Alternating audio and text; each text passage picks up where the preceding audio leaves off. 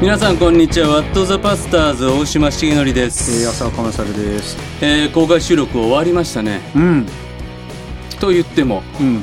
実はまだこれ 撮ってるのはイベント前なんですが、あれ、あえれ、ーあれが良かったですね。あれが良かったあの人があんなことするなんてね本当もうびっくりしました。大島さんがあんな被り物を被るなんてびっくりしました。こかぶんないかぶかぶってないこまで、ここまで自分を捨てるってすごいと思いました。やいやいやいや本当ねに僕にはできなかった。浅岡先生のソロがね本当にあんな風に泣いてる人まで最後サイン会ありましたけどもはいということでですね、えー公開収録来てくださった方ありがとうございます本当えーっと次回がね、えーそうそうそうはい、もういよいよそれがえー放送されるということでから、本当に。40回放送記念で、本当すごい。はい。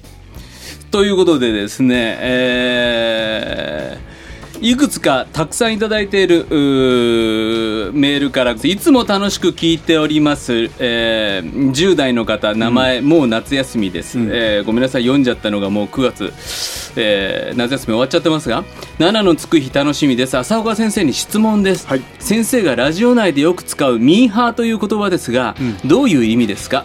先生がよく僕はミーハーなのでとおっしゃっているのを聞いて疑問が湧きました。何か聖書的な言葉なのでしょうか？教えていただけると嬉しいですごめんなさい。もうすぐにね答えなきゃいけない。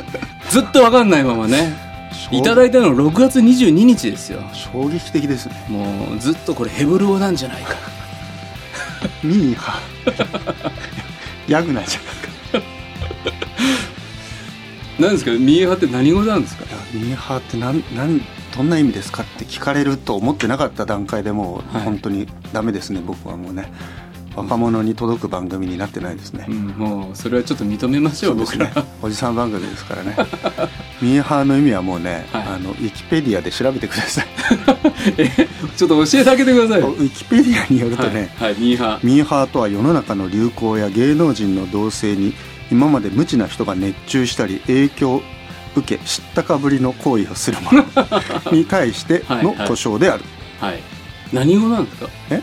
日本語ですよ。あ日本語？昭和初期に生まれた俗語であり、テレビが普及し始めた1950年代後半うん。大谷宗一が唱えた一億総白地化とほぼ時期を同じくして用いられた。なんかみーちゃんはーちゃんって言葉ないですか？そうそうそうそういうこともある、あうん、文献によってはみーちゃんはーちゃんの略として、はいはい。うん。当時の女性の名前はみよ花などみはで始まる名前が多かったことからミーハーの音階をドレミファとかけたもの英語のミーハーからなどの説も唱えられている。後に音階のミとファより高いソーラー族なる単語も生まれたが世間には浸透しなかった。でもそう思うとそんなに生き残ってきた言葉なんですね。すごいでもウィキペディアでこんなんよく調べて書く人がいますね。すごいですね。世の中にはそういう人がいて、ごめんなさい。本当ミーハーって、すいません。要するになんかちょっと浮かれちゃってる人ってことですか？時代の知ったかぶりしてね。嫌なやつですね人気があるものにすぐこう、飛びついちゃう。飛びついて。うんなんかあれが有名だよって言ってわーとか。って言って。あれ流行ってるよってキャーとかね。でそういうのをあいつらミーハーだよねっていう言い方で使われてきちゃった。それを僕は自分に当てはめちゃった。私はそうだと。私ミーハーなんです。ということだそうです。だからそれで大島さんの追っかけをしてる。んなん何の聖書的な言葉でもなかったと。すいません。僕らやっぱり聖書的なこと言えないタイプ。辛いさて、えー大島先生こんばんは。お久しぶりです。最近悩んでも悩みきれないことを悩み事をお友人に話しました。そしたら翌日に大島先生がバルちゃんのために証ししてくれてるよ。ん。で WTP のサイトを送ってくれました、ん。神の愛の凄み、ん。やばかったです。うん。私のどぎたない暗い暗い黒い心に平安が与えられたのが分かりました、なんか感謝でした。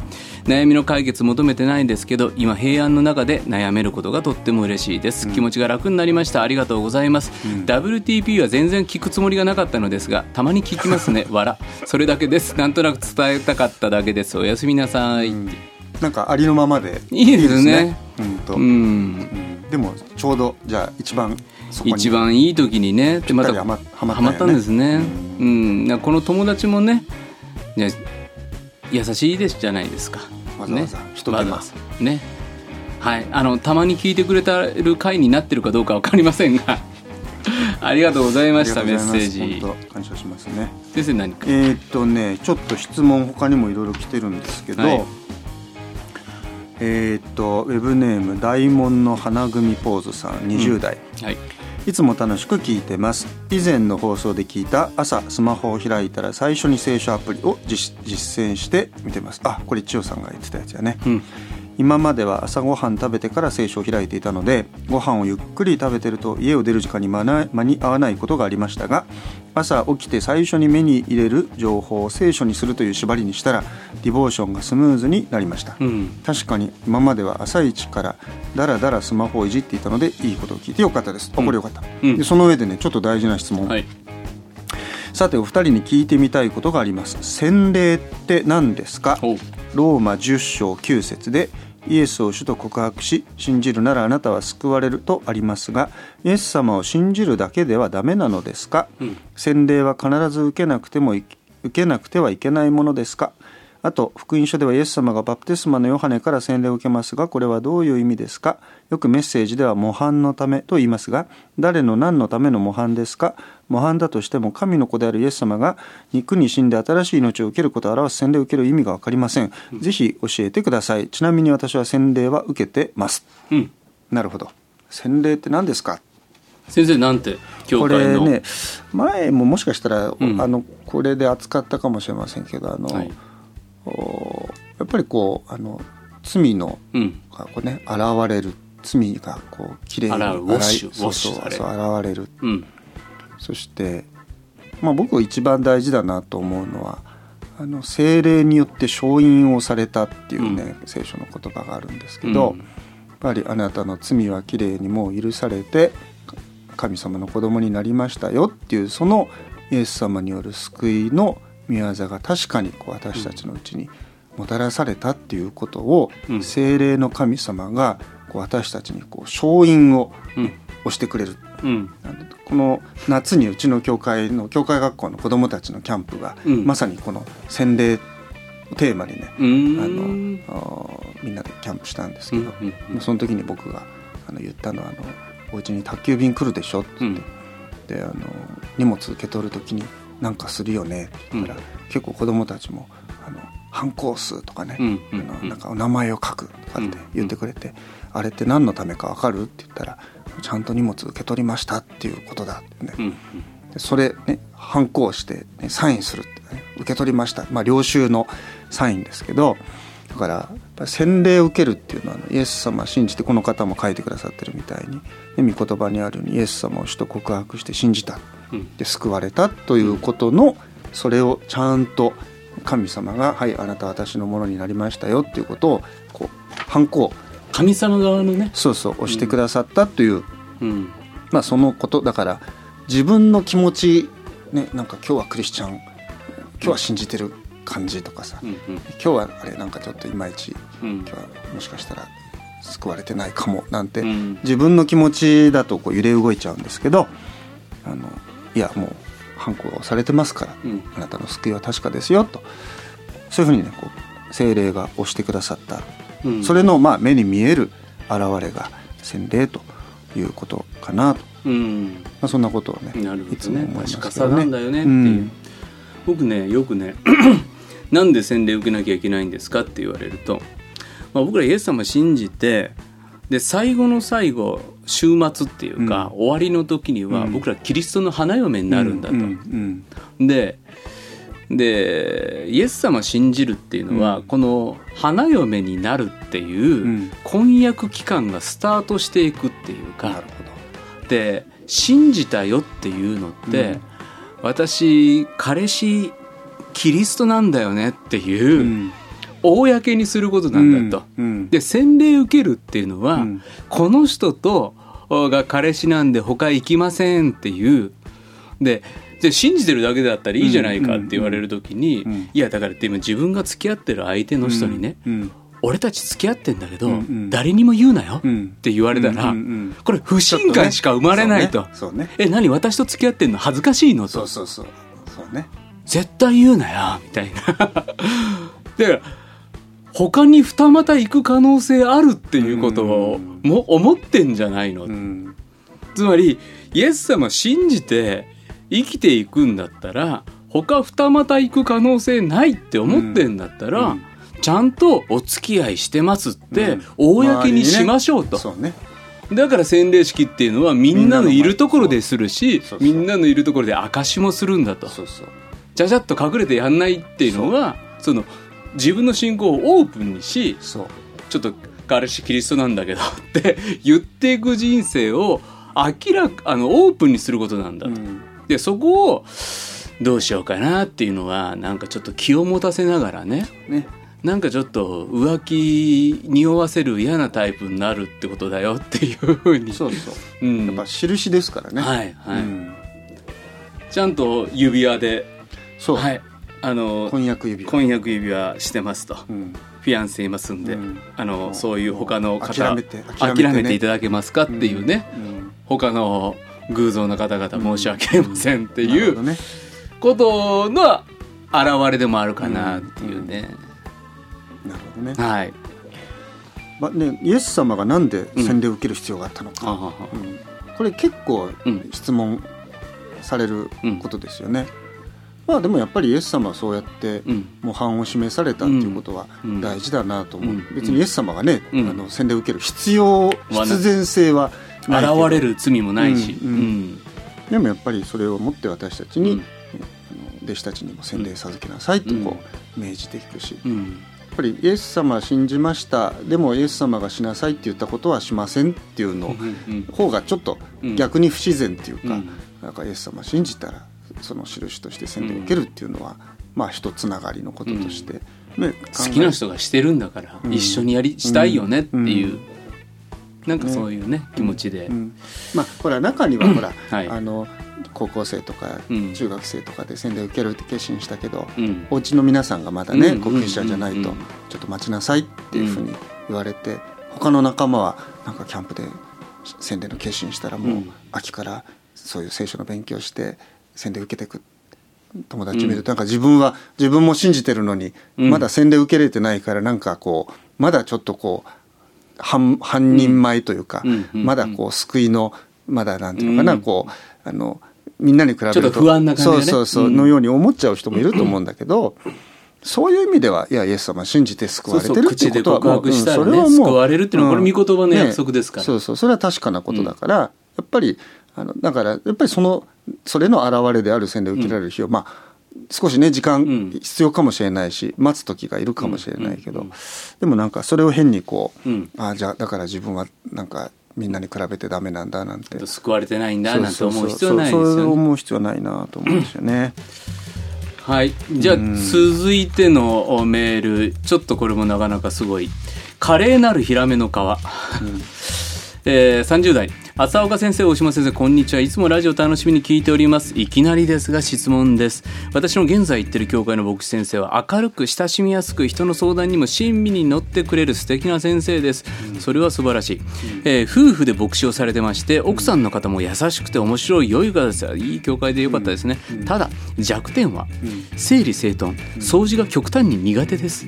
本人たちも苦手なことは気づいているようですが、汚いということに何の抵抗もないようで特に何の問題もなさそうにしておられます、小さな教会なので教会兼牧師宅になっており一部は教会員と牧師家族の共同スペースのようになっております、教会の方が奉仕えー清掃の際に頑張ってきれいにしても、おまたちょっとぐちゃぐちゃになっちゃいます、えー掃除がやる気がなくなっちゃうなと思うこともあるようです、まあ、人それぞれ不向きがあるのは承知しているんですが、寛容な心でいるのも大切だとは思うんですが、どうしたらいいかなと思います、えーじゃあ先生に言ってあげたらいいのかなと思うんですけどもどう言ったらいいのか、ちょっと先生なんかアドバイスしてください。もうこれは浅尾先生なんかあお二人は信徒の方に自分の弱点指摘されたことありますか？うん。このような場合信徒の方にどう対処してもらいたいものなんでしょうか、うん。牧師の本音をお聞かせください、なるほどうね、ん。いやまあみんなそれは苦手分野ありますからね。ありますね。本当に。本当に。そうです、うん。ね。もう苦手なこといっぱいありますよ。いっぱいありますよ。はい。指摘もされますから。僕も片付け下手ですね僕もね教会であの大掃除はい。年に、クリスマス前にみんなでやりますけど、はい。あの牧師室だけはいいっつって。もうあ開かずの間。そこはもう僕が後でやりますから。そう。僕はもう本当ねもう脱いだら脱ぎっぱなし。食べたら食べっぱなし。もうね本当にうちの妻がねうん服を追いかけていったらどこにいるかが分かるっていう。ぐらい家帰ったら順番に脱いで。犯人の経路がバレバレですね。そうそうそう。だからね弱点ですよねそこはね。ん。うん。そんな見えないけどね。だからねそれはねしつけですよね。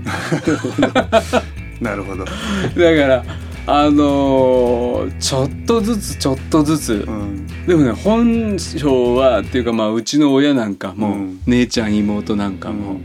あんたの部屋はひどいっていうのは昔からでしたよね、まあそれはわかる。僕も本当そう、うん、だから昔なんかもう汚い方が落ち着くとか思ってたりとかして。そうそうこの山がそう。この山の中にあるっていう。そうそうそう。知ってるからねこそうっちは。そうそうそう全部手伸ばせるところに全てのことが収まるように自分では配置してるつもりだったり。これはね。うちのうちの奥さん綺麗好きなんですよ。辛いぐらい僕が。で ちょっと数日こう仕事で留守して帰ってくると、うん。綺麗に僕の机の上がこう整理されてたりするわけ。あ先生の机も掃除してくださる。すごい怖いねそれね。怖いっすねもうね大事な手紙とかね そういうものはねあんたは絶対ね、うん。もうそのままねどっかになくしちゃったりね、うん。失礼なことをしても違いないと。だから私が全部それをね調べてうん。整理しといてあげたからって言って。で これ処理済みこれ未処理これ返事書けみたいなものがこう机にこう並並んであるまあでもありがたい。ありがたいですけどね。緊張感は高い。緊張感はありますね、うんうん、だからもうそろそろやばいですね。うん、うん、いうんやうちもね奥さん綺麗好きなんですうよ、ん。でリビングが汚れてると、うん。機嫌がちょっと悪くなっていく、うん。でうちの息子もうん。娘もあんまり言うと怒られるかもしれないけど、僕にちょっと似てて 汚すのは得意なんですよね、でもこれ以上汚すと、うんちょっとお母さん機嫌悪くなるかうん。らちょっとそれぞれでやり始めようっていう、そこでちょっとしつけられたような気がしますよね。だからね。うん。あとは僕ねあの字が汚いんですよ。ま あこれ一部では有名な話で解読できるようになったらもう一人前だみたいな。何に一日あれであのでもほらやっぱりこう心を込めたお手紙なんかは自筆で書きたいからうん。書くじゃないですか,、はいはうちの奥さんにね、うん。もうあのかえって失礼だと。その字で書くの。もう心こもってないのがありあり伝わるってわけ。いあ本当に。やこれ僕かなり心入れてんだけどって言うんだけど、はい、ちゃんと、ね、止めるとこは止める、うん。曲げるとこは曲げる、うん。跳ねるとこは跳ねる、うん。ね、ちゃんとやんなさいみたいなね毎年あの年賀状に一筆書く、はいはい。もうあの年末にねもうそれでもうなんていうかもう険悪な空気になってくるっていう。の昔日編のみこちゃんってあったでしょ？いまだに言われますもん。そう。うん日編の婿ちゃんやんなさいっつって。いや僕もね本当にね恐ろしいほど字が下手なんですよ。そんなことないいや違うんですそれでうん。小学生の時本当悪筆でもうもう悪筆どころじゃもう汚汚れた字なんですよでねうちの親からもあんたのはもうねんペンの握り方からしてダメだとか言って、うん。ででねある時ね心を決めてね、うん。あの丸文字って流行ったの知ってます、女の子たちが可愛く書く丸文字、あれだったら書けるかもしんないと思って、丸文字をね小6ぐらいの時に書き始めたんですそしたら年賀状にその丸文字で書いたら、うん。友達が、うん。やった女の子から来たと思ったらお前だった」っつって。田舎ヤンキーになっていく。そうそうそう。えだからねその丸文字が徐々に徐々に今なんか形を変えて今に来たっていう、ね。ん。僕もだから、うんまあねもう字汚い汚いって言われるけどいやもうあと10年経ったら味のある字って。でも先生ね本出版したらサインしなきゃいけないでしょ？いやもうあれ本当辛いね。本当に辛い。あの時にね。本当に辛い、うん、でもそれもなんかもうね「すいません本当にいいんですか?」と 「後悔しませんか?」でうちの教会あのあれ面白い。日本の日本の教会ってあの外にあの説教題をこう、うん。看板でうん。貼り出すっていう文化がの教会が多いんですけど、あの私の教会もねある時までお一人のご婦人がね、うん。もうずーっとその看板おお習字をね、うん。してくださってたんですよ、うん。もうただまあその後ちょっとお年取って、うん。今はもうねうん。老人ホームに入られちゃったんだけど、でねあのちょっとそのだから看板書く人がいなくうん。ななっちゃう。それであの教会の皆さんにうん。誰々さんの代わりにあの新しくね看板書いてくださる方いらっしゃったらぜひ申し出てくださいっつって週報に書いたりこう礼拝の後のうん。アナウンスで言うんだけどなかなか皆さんこうねあうん。の結構お習字やってる人いるんだけど、うん。いやもうそんなあの、うん。通りにね、うん。外に出すような字なんてもう書けませんって、うん。みんな遠慮するんですよ。だけどいやもう誰か書いてくれないと困るから、うん。いやもうそんなことないからお願いしますっていろいろ言うんだけど、なかなか出ないんでもうどうしようもないからね、もう誰もいなかったらあの僕書きますって言った、そしたら急にね4人ぐらい。だ っあの字を外には出せないっつって。たら私やりますみたいな。あーだそう。でこの人の質問はこの人はどういうふうに言われたら牧師は受け取りやすいか。っていうかだからいいんじゃないですか、だからみんなが綺麗にすれば。そうね。うん。だから結局牧師の弱点はだからうちの奥さんもね、うん。結局あなたはもう字も汚いし、部屋も汚しちゃうから、うん。私が助けるっていうことを選んで、うん。いいところだけ伸ばしてっていうだからねやっぱカバーし合うしかないんですよね。だからそれで先生のいい賜物をみんなで伸ばして、うん。先生夫妻の弱点はうん。それの得意な人がこう補ってただまあうん。最低限ね例えば、先生あのゴミは一応ゴミ箱には入れてくださいとか。だからねその最低限っていうラインってそうね。そこをやっぱりちゃんとうまく伝えてあげないと。先生それをゴミ箱入れなかったら 私たちの先週はの掃除は何だったんだって思っちゃうからっていうのをだからどううまくうまく言ってくれるといいねそれをなんていうか先生ちゃんと掃除してくださいっていうよりも、うん。先生あのここは私たちやるから、うん。あのここまで先生たちでしといてくださいね、うん。みたいなうん。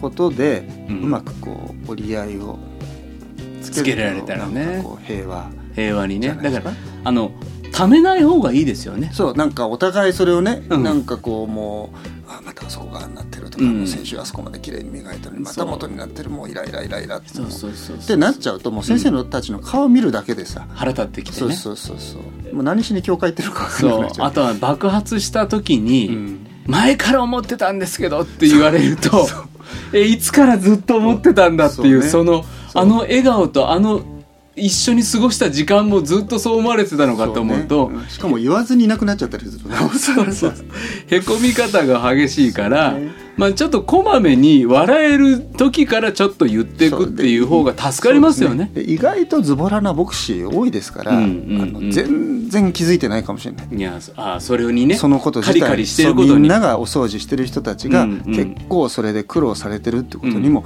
気づいてないかもしれない。だからあ言ってくれたらもうちょっと私たちも努力あ気づかなくてすいませんでしたあ言ってくれて助かりましたっていうことだってあるからそうそうそうそうねやっぱりそのだから自分これ苦手なんですとかこれダメなんですっていうことがこうい言えるっていうかね、うんあの例えば本当にあの当然ね牧師だったらあれもしといてねこれもしといてねって結構今なんていうかな、うん。あの期待が多い。マルチに答そうえなんですよそうなんですよ、うん。だけどあのやっぱりね人間だからうんだからあこういうことは先生結構苦手なのねっていうね、うんなんかこう事務的なことがうん。ダメとかさ、うん。締め切り守るのがうん苦手とか、うん。あのあるじゃないですか、うんなんかうん。片付けベタとか。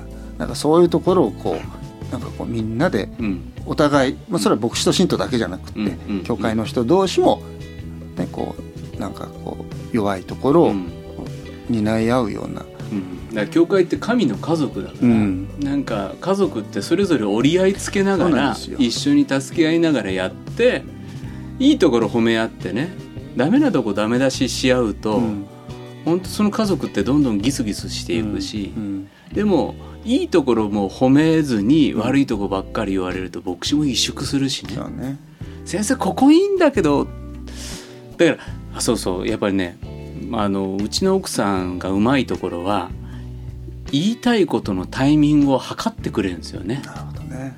で今言ったら受け止めないなっていう時はうんちょっと飲み込んで待っててくれてちょっとこっちの機嫌のいい時はいで褒めることもいくつか溜まっててあれよかったよねってて言っていくつか言ってくれて僕もなんかいい気分になってであそこさって言ってくれるとうん。おーおーじゃあすぐあ聞ける。うん聞ける。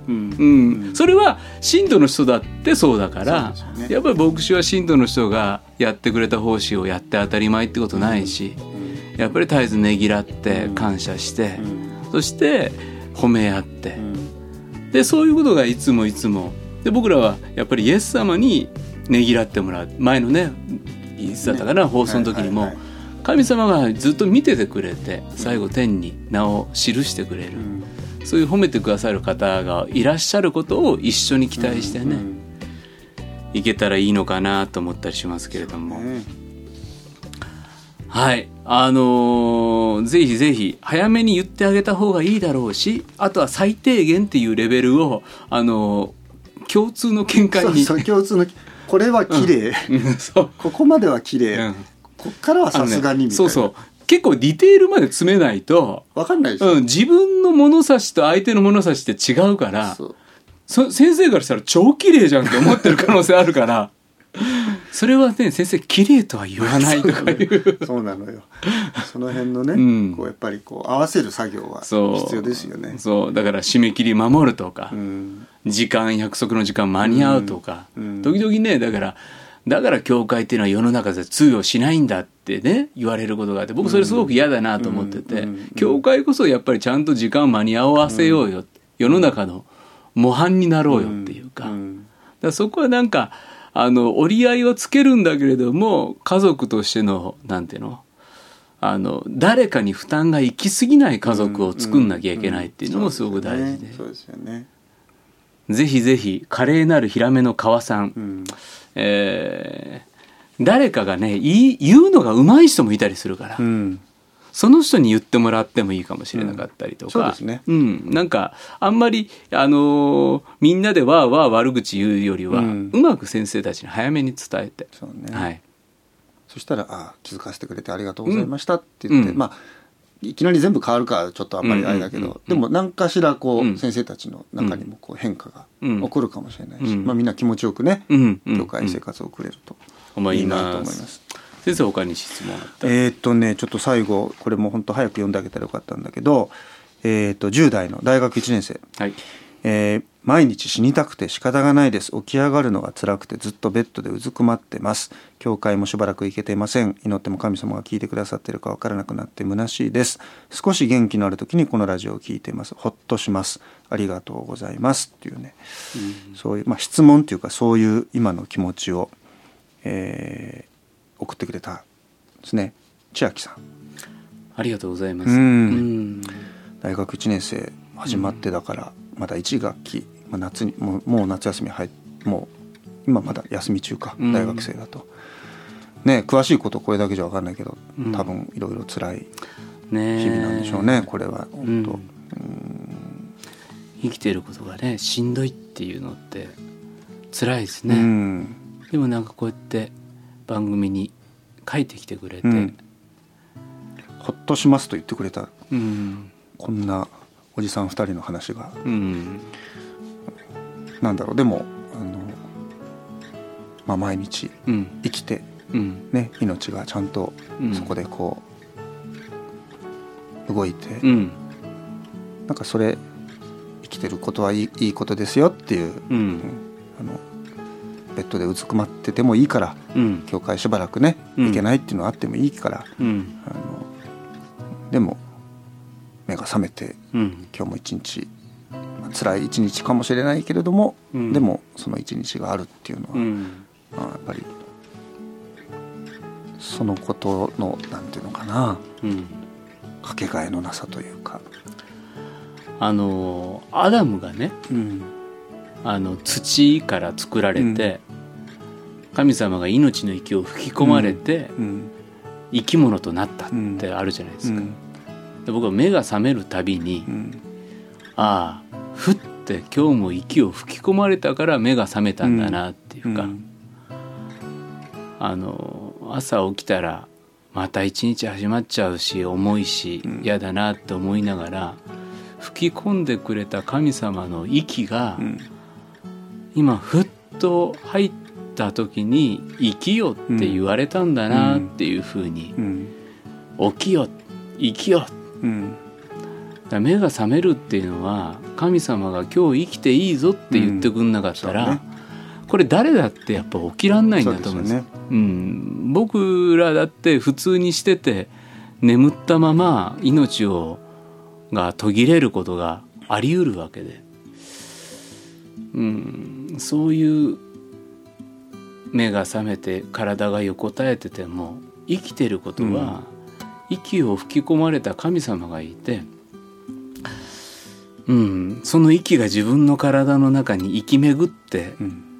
生きる力っていうのが湧いてくんのかなと思ったりするんですよね。なんか自分をこう奮い立たせて、うん。なんか今日も頑張ってやんなくちゃっていううん、ことじゃなく、うん、なんていうのかなあのまあありてえな言い方になっちゃってあれだけど、やっぱりねあ命が与えられてうん、そしてそれで今日生きることが許されてうん、でそうやってこう一日が終わっていくっていう、うん、あのなんていうかこうね今もその小島さんおっしゃったのにも関わりますけど旧約聖書の中であの枯れ骨の谷でねうん、あのそこに精霊がうん、こう風が吹いてでその枯れた骨がうん、だんだん肉がついてうん、皮が覆ってうん、でそこにその人が立ち上がっていく姿っていうのがあって、なんかすごく、まあ、ある意味ちょっとギョッとするような、うん。想像すると光景なんだけどなんかでもこう毎日もしかしたらそうやって僕らもこう、うん、うん、新しい神様の霊によって生かされていくっていうことかなと思うと、なんかこう本当に辛くてずっとベッドでうずくまってますっていうのは本当に辛い日々だろうなと思うけど、うん、でもそこに新しい命がねこううん。吹き込まれて、こうなんていうか無理なく自然に、うん。あ起き上がってみようかなと思えるうん、時がこうまあちゃんと来るっていうか、うん、うんそんなことを思いますけどね。あの僕ね好きな聖書の歌詞にあの38年間ねベテスダの池でじーっと横たわって38年ってすごい人生じゃないですか。でイエス様はそこ来て良くなりたいかって聞くわけですよ。で昔だったらふざけんなと。良くなりたいに決まってんだろ。だからこの池来てんだよ。うん。でも彼はそれ良くなりたいっても言えずにね、池の中のねそのまあベテスダの池っていうのは池があの水が動く天使がさっと水浴びして池の池が動いた時に一番最初入ったら病気が治るっていう伝説がある池ででも誰も私を入れてくれる人がいないんだっていう弱さしかうん。弱音しか言えない。でも良くなりたいかって言われて良くなりたいとも言えない彼をねじーっと見ながら起きてとこう取り上げて歩け。だからねそのねイエス様ってあの箇所は弱ってる彼をじっと見たって書いてあるんで,、うん。で聖書ってイエス様って綺麗なもの元気なもの頑張ってるものをじっと見たって書いてないんです、うん。イエス様が見るのはしんどいとことか汚いところとか、悲しいところとか、もうなんか立ってらんないところをじーっと見てくれて、起きなさい、うん。とこを取り上げて歩きなさい、うん。多分そんなこと言ってくれる人誰もいなかった、うん。そのイエス様の言葉を聞いて彼は起きようと思えるよううなん。思いが起こったんだなと思うんですね、だから今そこの場所で横たわっている死にたいって思いながらいるそういう場所にこそイエス様っていてくださって。ね、ううん。んそう思います。うん。これぜひうん。このこれこれがあのベッドの中でも届くといいですけどね。そうですね、そうですね。でもそうやってこうやってメールを送ってくれて、うんあのほっとしますって言ってくれうんたそのコメントで僕らは今ちょっと嬉しくなってるので本当に。ありがとうございます。ありがとうございます、ね。あのお祈りしてるので、うん。ぜひ。またなんか、うん。少し元気のある時にまた聞いて、うん。またなんかねメッセージ寄せてくださると嬉しいなと思います。そんなことで。皆さんからのお便りをまたお待ちしてます、えーメールアドレス wtp.pba-net.com 番組の感想番組で取り上げてほしいテーマ。あー僕らに聞きたい疑問や近況何でも送ってください。あーそしてメッセージにラジオネーム年齢も書いてくれると嬉しいのでそれも書いてください。はいそれから公式のツイッターそれからフェイスブックページもありますのでフォローお願いします。まああと本当にあのなんていうかなあのまあ楽しい話あの、あるいはちょっとしたこうあの気になることでもいいし、まあ、あるいは本当あのさっきみたいなね、うん。まあ、まあ僕らが別になんかそれに対して何かできるとは思いませんけどまあでも本当にちょっと誰にも聞けないけど、うん。これってどうなのかなと思うような悩みでもいいから聞いてくれるとね。ねあのお便りによくあるのはあ私だけじゃなかったんだっていうこういうことを考えてるのは。ね助けになる。うんうんうん。なのでそんなものも、えー寄せてくださると嬉しいです。はい、えー、ではあー今日の「ワット・ザ・バスターズ」う大島重則と浅岡勝でした。次回放送は2016年10月7日ついにね40回目。はい。5回で終わるかっつってたのに本当ですね。40回目。そして、えー特別番組。はい。あの公開収録、はい。あの感動が今蘇る。何をやってるのか分ね。まだ分からないけど。あの苦手な被り物は被ってきっといないんだろうと思いますが。まあぜひ楽しみにはいしておいてください、ではまたさようなら。はいありがとうございます。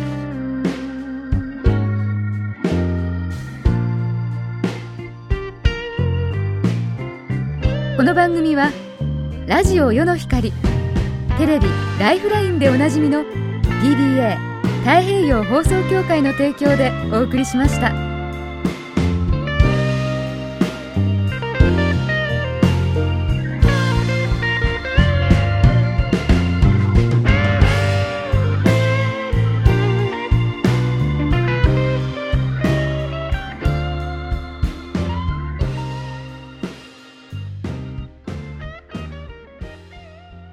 朝一番のビタミン世の光ポッドキャスト。